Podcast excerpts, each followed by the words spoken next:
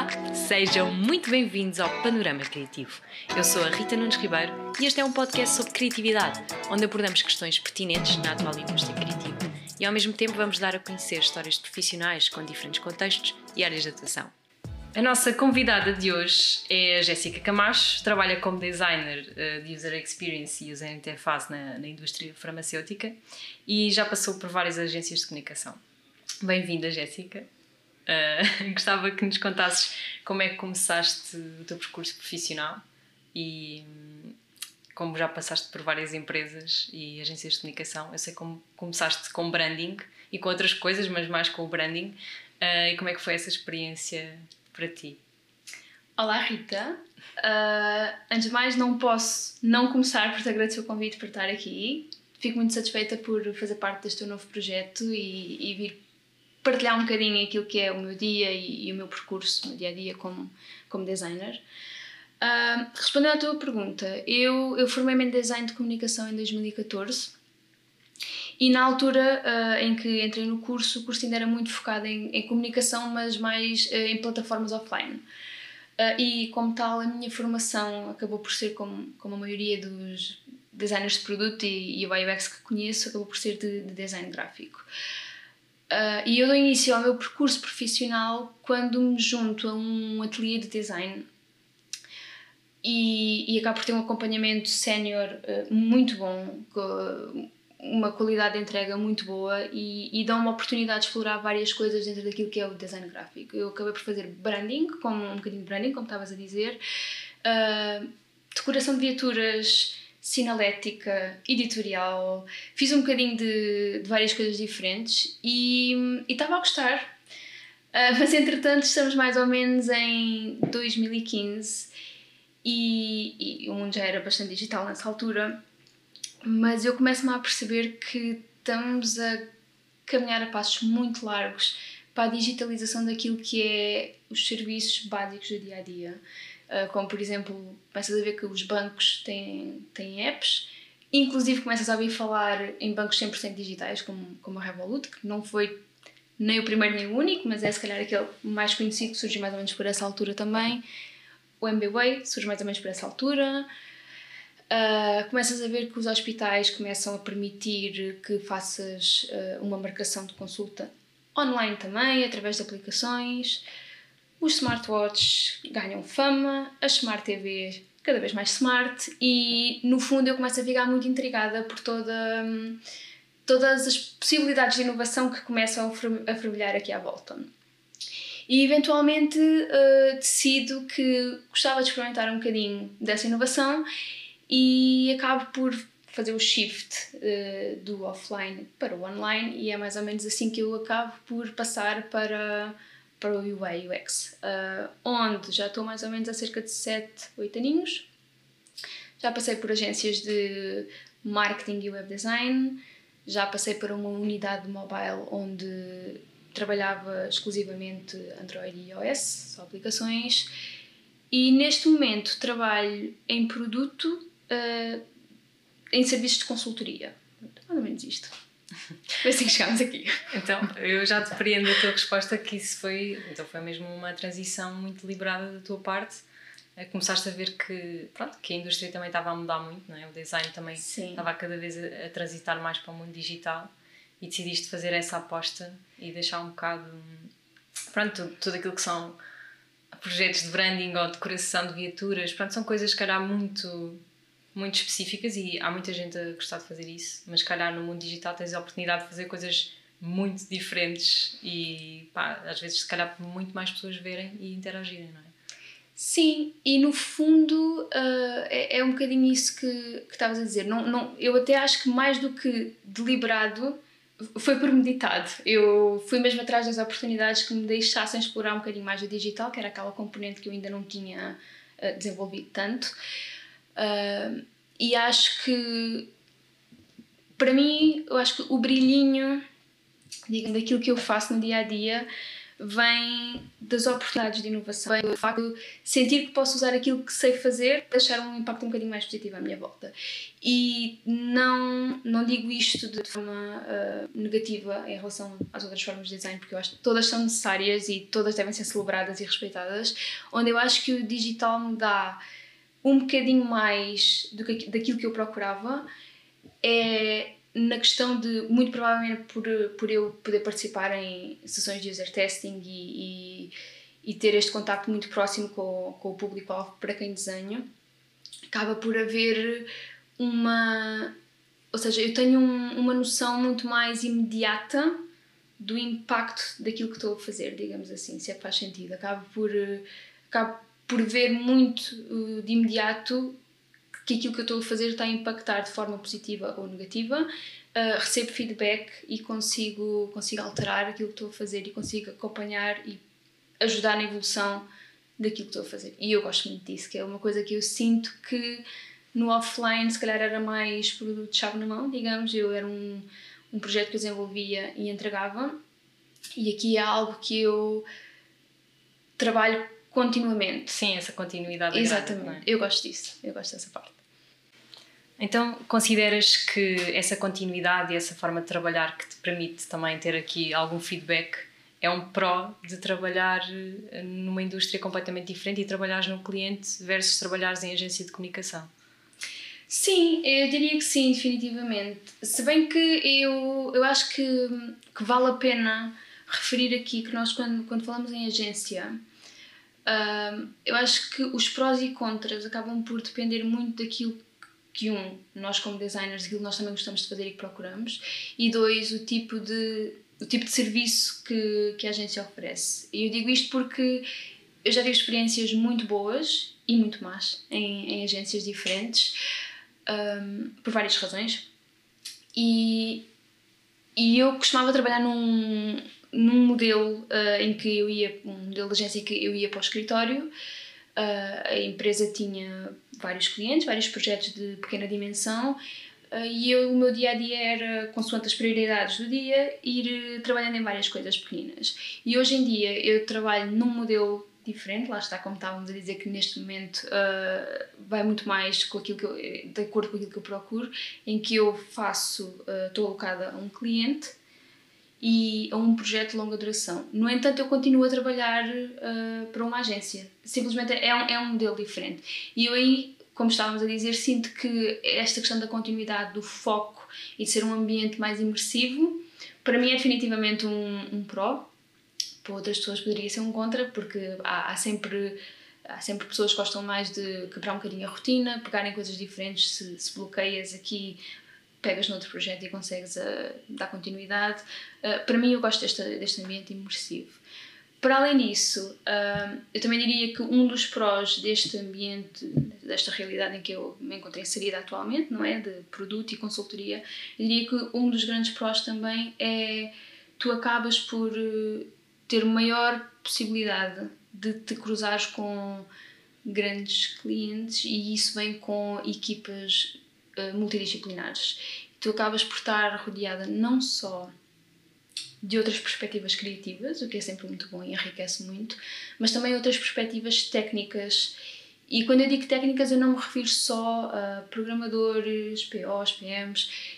Acabas por ter contacto muitas vezes, por exemplo, no meu caso, eu tenho contacto com uma série de títulos e posições que eu nem sabia que existiam. Uh, analistas de comportamento, muitas vezes médicos também, uh, data analysts e etc. Portanto, eu acabo por ter uh, imensas perspectivas diferentes com as quais acabo sempre por aprender um bocadinho mais e isso é muito interessante. Uh, outro dos prós de trabalhar em produto, consultoria, eu acho que é, é a questão salarial, porque lá está, como trabalhas com clientes de outra dimensão e em projetos que requerem um investimento diferente porque são a longo prazo, isso depois também acaba por se refletir um bocadinho na questão salarial. Também temos contras, também existem. Uh, lá está o facto de trabalharmos com equipas tão vastas. Isto muitas vezes vem com muitas políticas internas, muitas burocracias, muita falta de comunicação e isso às vezes dificulta um bocadinho o processo.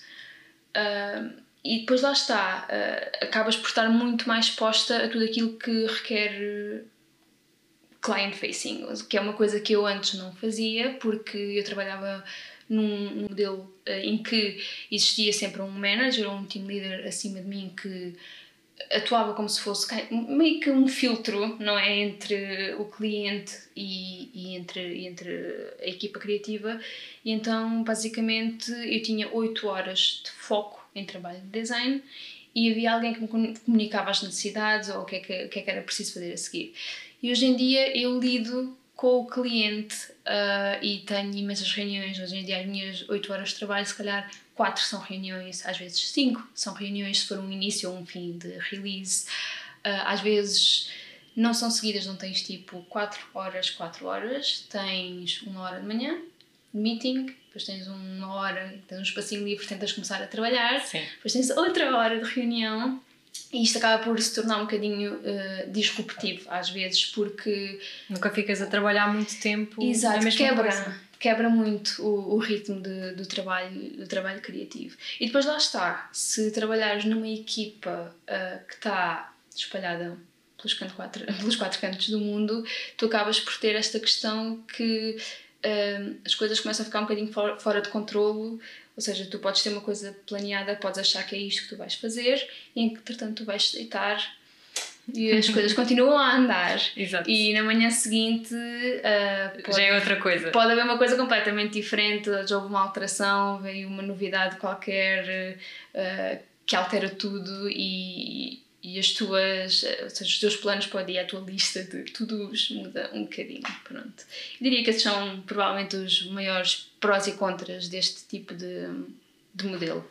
Mas é, por acaso este último contra que estás a falar é muito interessante porque obriga-te também a ter alguma agilidade mental de encaixe das alterações e das mudanças sim, e, sim, e se calhar sim. também é uma coisa muito diferente, mesmo muito diferente daquilo que tu, tu costumavas fazer. Porque, pronto, ok, fazer branding e fazer eh, todo o tipo de trabalho gráfico obviamente vai ter alterações, mas nós estamos a falar, estás a falar de coisas mesmo, alterações às vezes do produto em si, de coisas mesmo features inteiras, não estamos a falar, olha, é mais para a esquerda ou mais para a direita, não é bem isso. São Sim. coisas mesmo fundamentais, certo? Às, às vezes são questões legais. Uh, imagina, tinhas planeado uma determinada feature e agora acontece que isto tem que ir para a aprovação da equipa uh, legal para saber se estamos uh, de acordo com tudo aquilo que são uh, os RGPDs da vida.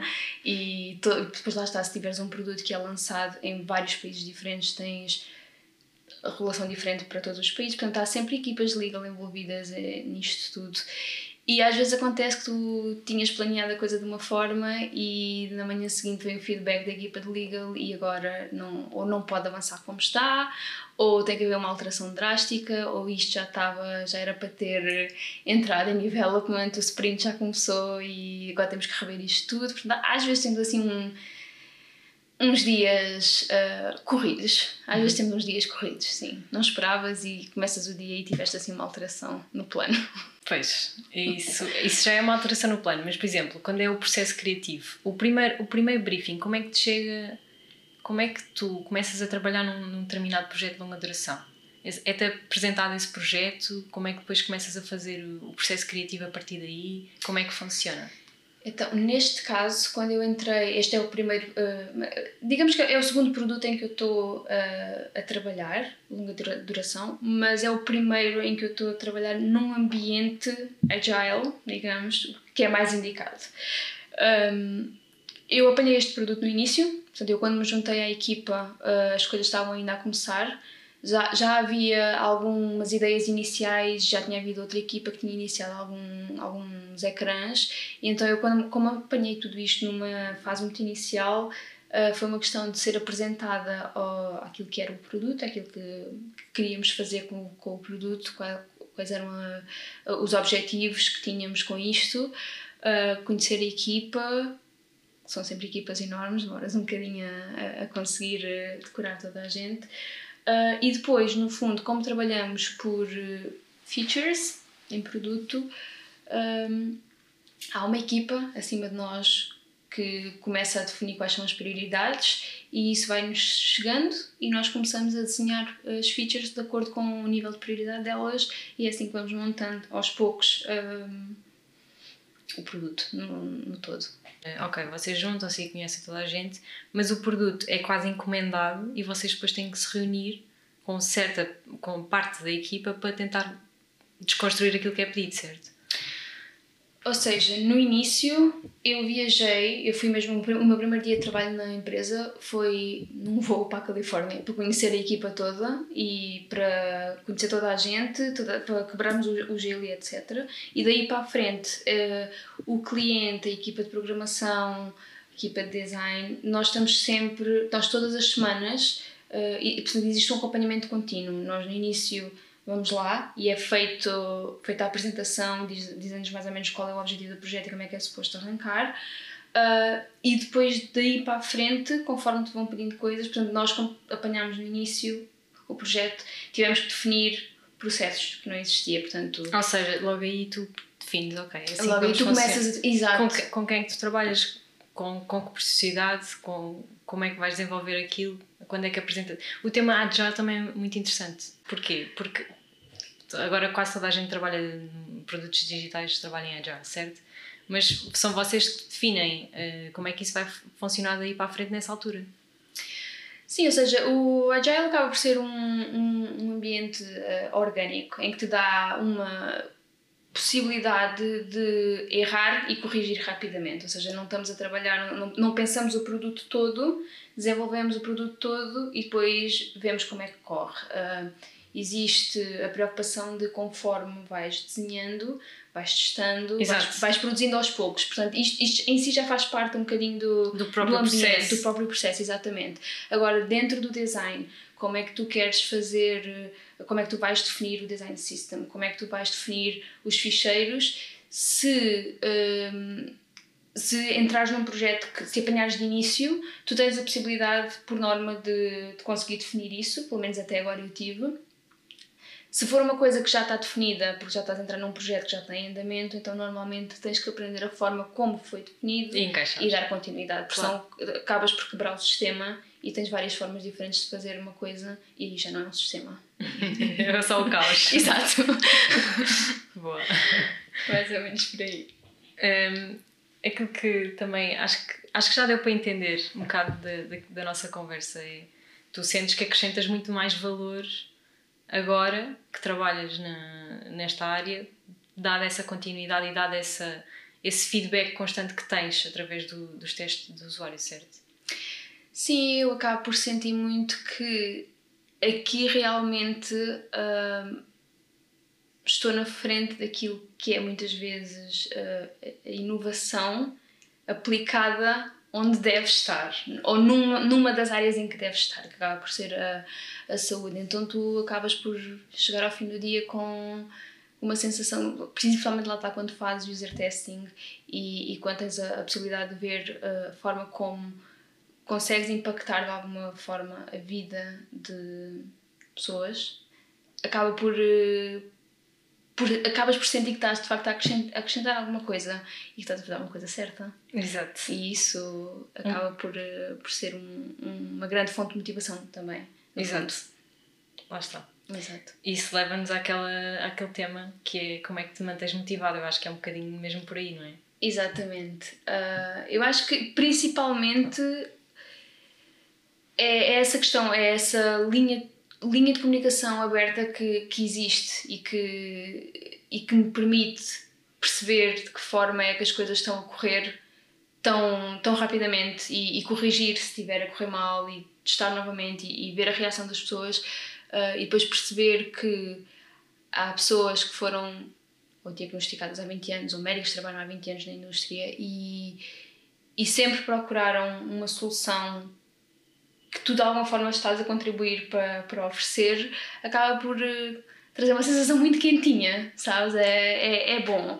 E, e para além disso, um, eu também, também acho que uma coisa que me ajuda a manter muito motivada é a questão da inovação. Lá está, nós não reinventamos a roda todos os dias, uh, mesmo na indústria farmacêutica, às vezes estás a desenhar um calendário ou um onboarding ou um, um perfil.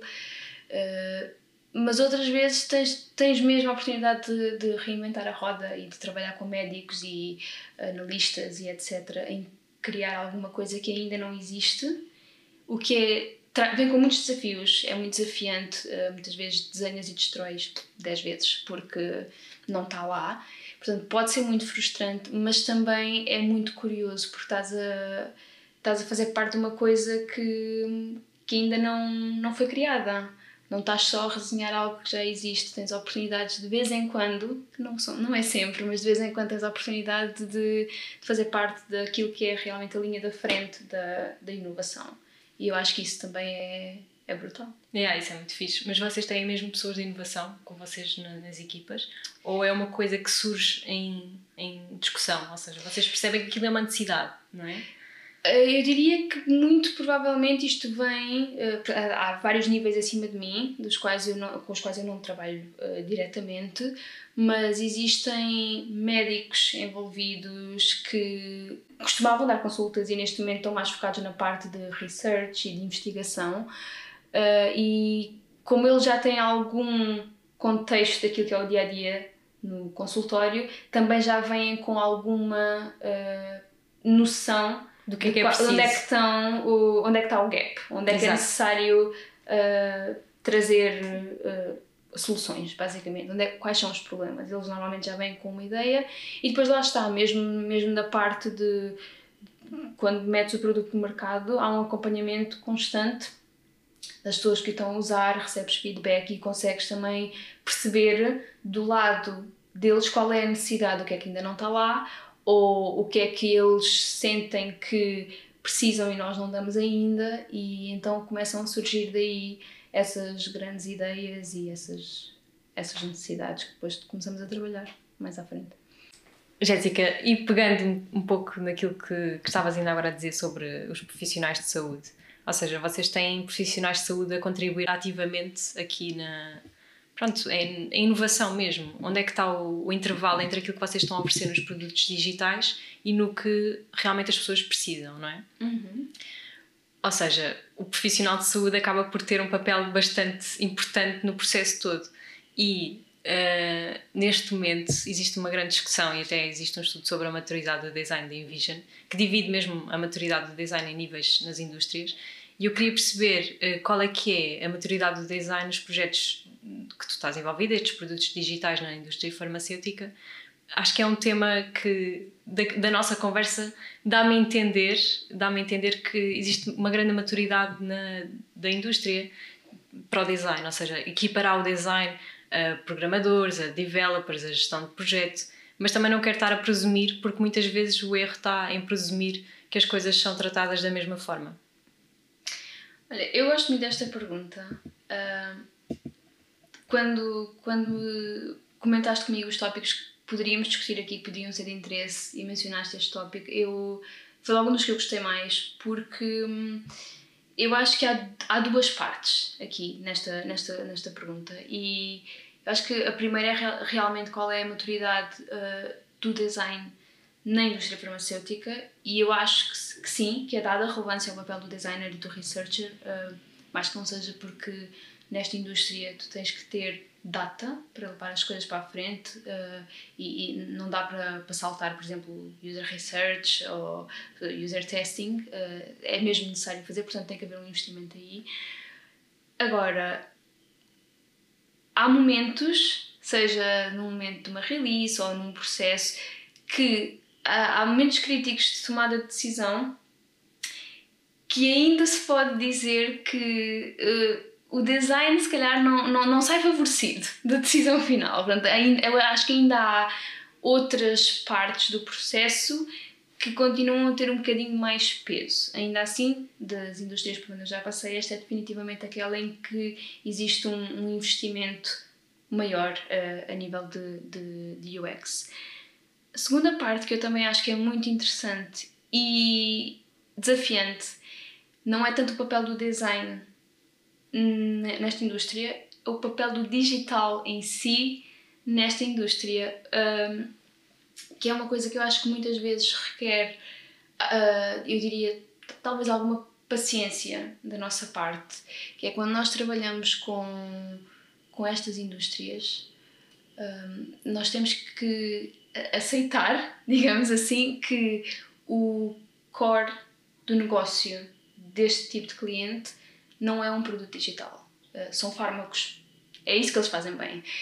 E no que toca depois a processos de trabalho, metodologias, como é que as coisas vão andar para a frente, como é que as equipas estão estruturadas, tu notas que uh, há ali qualquer coisa que ainda não está uh, optimizada como devia para darmos continuidade ou para prosseguirmos com o produto digital como normalmente esperávamos. Diria trabalhares para uma farmacêutica, trabalhares, por exemplo, para uma Netflix ou para um Spotify, devem ser experiências completamente diferentes a nível de estrutura uh, de trabalho. E aí sim, eu acho que hum, ainda há um caminho a percorrer, porque é, ainda há processos que têm que ser melhorados, há muita coisa que tem que, que ser eh, revista para que estes projetos, estes, no fundo, possam ser mais fluidos, digamos assim, possa haver menos entraves. Uh, mas pronto, eu também acho que no fundo também é um bocadinho o nosso papel educar o cliente nesse sentido. É, isso aí é, é um ponto. Porquê? Porque, apesar da indústria não ser digital, não é? é uma indústria farmacêutica, o, o foco deles é fazer o fármaco, o digital é, é muito importante hoje em dia. E fala-se muito de user-centric, user design thinking, mas depois no final do dia as coisas não são, não são mesmo equiparadas. E o que é que tu achas que falta para equilibrar para equilibrarmos um pouco essa, essa balança entre o design e as restantes áreas? Eu acho que é necessário um conjunto de coisas. Uh, por um lado, é necessário que continuemos a fazer o esforço para educar. E muitas vezes não é só educar o cliente, muitas vezes também temos que educar o nosso manager direto que está acima de nós e também não entende muito bem qual é o nosso papel. Um, mas é sobretudo, uh, ou seja, tem que haver abertura para, para receber esse feedback.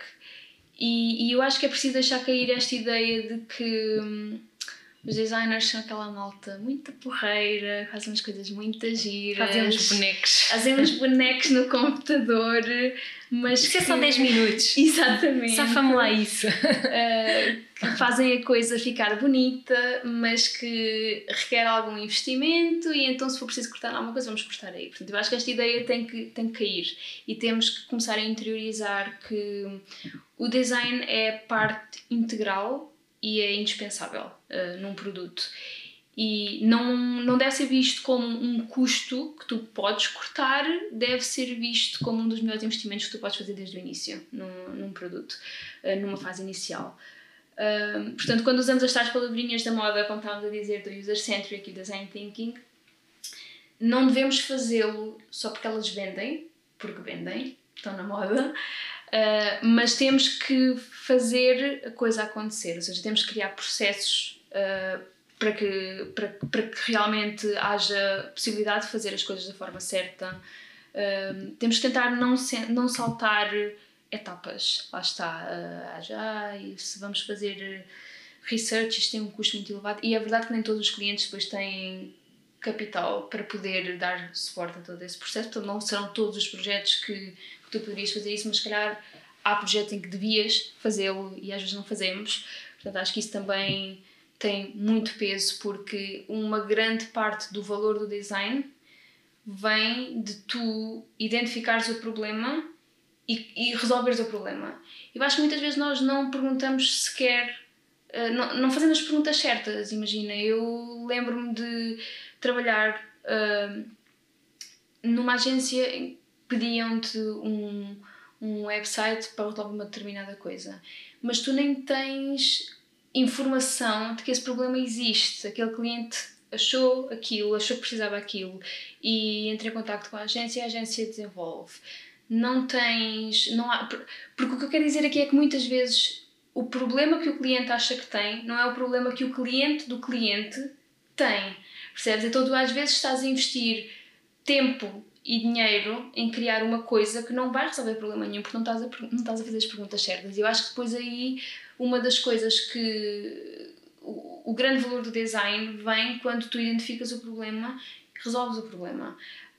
Um, portanto, acho que isso também pode ajudar a, a, a que tenha mais peso no futuro nas equipas, a identificar-se realmente uh, onde é que o papel do designer é realmente essencial e porque é que ele é essencial. E também acho que é, é, é necessário, já que estamos no tópico, investir nas equipas. Acho que é preciso investir nos designers que, uh, por experiência própria, por várias agências em que já passei, não é sempre uma realidade. Não investe sempre no design como investe noutras áreas.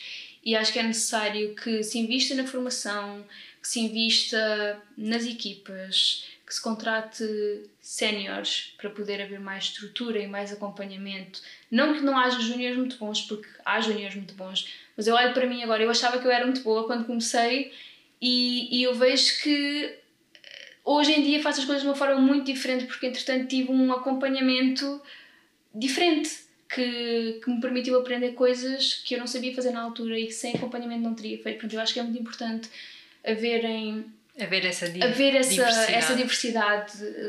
Também acho muito importante que haja júniores, porque acho que é importante haver esta perspectiva mais recente e mais dinâmica muitas vezes da, da coisa.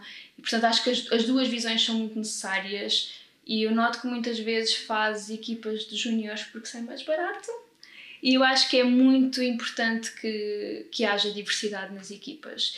Uh, e pronto, lá está. É, eu acho que é, é muito necessário deixarmos de, de ver o trabalho do designer como subjetivo, porque é claro que sim, temos a componente criativa, mas o design não é uma coisa aberta à interpretação, uh, é comunicação. E, e eu sinto muito que por ser, por ser, um, por ser um, um trabalho de cariz criativo e por ser difícil de contabilizar o esforço, muitas vezes também não se estima tempo de design como se estima tempo de programação, por exemplo. Uh, e eu acho que temos que começar a meter as coisas nos pratinhos da balança e tentar ver realmente como é que podemos equilibrar um bocadinho mais, porque no fundo um produto só pode ser uh, bem sucedido se todos os papéis estiverem a desempenhar aquilo que têm a fazer da melhor forma possível. Uh, e pronto, acho, acho que no fundo é isso.